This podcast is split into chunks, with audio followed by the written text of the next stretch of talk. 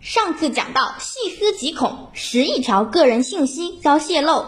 那么，我们可以在日常生活中如何保护好自己的信息呢？今天，菲菲就在科学课堂里给大家强调一些预防信息泄露的小知识。第一，上传证件照片请加水印。一些网站安全措施不强，公民注册的信息就容易泄露，甚至公司的内部人员为了利益，就把我们的个人信息贩卖给了不法分子。所以我们在上传证件照时，一定要在照片上添加文字的说明，说明证件照作何用途。要注意，文字说明一定要添加在证件照上，添加在空白的地方没有任何用处。第二。手机或电脑定期进行杀毒操作。我们在使用手机或电脑时，可能会被不法分子植入木马病毒。这些病毒可能会将我们输入的各种信息都传输给病毒的制作者。定期进行病毒的查杀就非常重要了。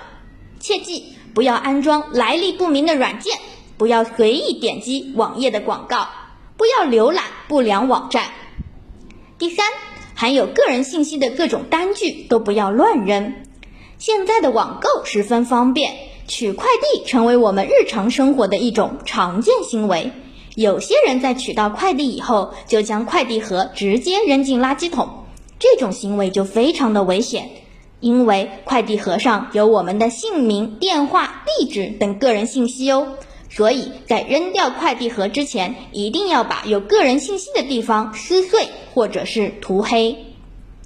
第四，不要在朋友圈里面大量的晒自己的个人信息。在日常生活中，我们总喜欢晒朋友圈，比如有的人啊会晒一晒自己的工资单，晒一晒自己新办的身份证，或者晒一晒户口本、银行卡乃至房产证等等。这些都是包含个人信息的物件，千万不要在朋友圈或者是网上乱晒，很容易被人窃取哦。第五，来历不明的 WiFi 不要轻易的连接。如今我们走到哪儿都想让自己的手机连上无线，但是有些无线却是别有用心的人用来钓鱼的，他们啊故意把密码设得非常简单，或者甚至没有密码。故意让你上套，因此千万不要轻易的连接它们。当我们外出时，最好还是使用数据。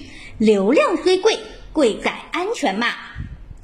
最后，处理旧手机的时候，一定要清除所有信息。我们把旧手机转卖或者送给别人之前，一定要清空手机上的所有数据，最好是恢复出厂设置。清理完里面的照片、网上银行的记录以及通讯录、使用痕迹等等。好啦，今天的分享就到这。